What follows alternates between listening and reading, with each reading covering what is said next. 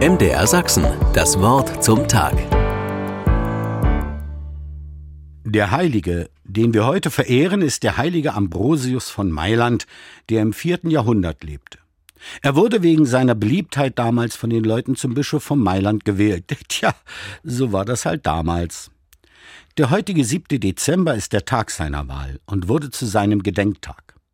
Er tat viel Gutes für den Glauben der Kirche, aber auch für das Wohl der Armen. Er verkaufte seinen Besitz und schenkte den Erlös den Armen. So hat er, wie ich glaube, am meisten der Kirche gedient.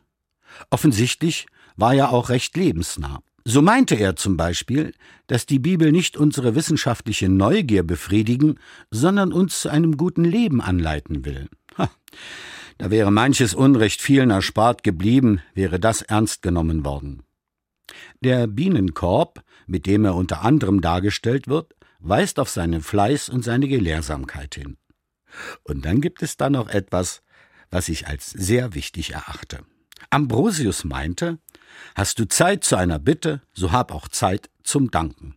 Ja, es ist ein Zeichen für kultivierte Menschen, Bitte und Danke zu sagen. Das macht uns nämlich deutlich klar, dass wir nicht alles selber können oder müssen. Und es ist ein Zeichen dafür, dass es da noch jemanden gibt, von dem oder der wir abhängig sind. Für uns Christinnen und Christen gehört an erster Stelle da natürlich Gott. Aber auch für den mitmenschlichen Bereich sind Bitte und Danke ziemlich wohltuend. An der Tankstelle ganz in der Nähe unseres Klosters stand eine ganze Weile folgender Spruch. Wissenschaftliche Forschungen haben ergeben, dass Worte wie Bitte und Danke keine gesundheitlichen Schäden verursachen.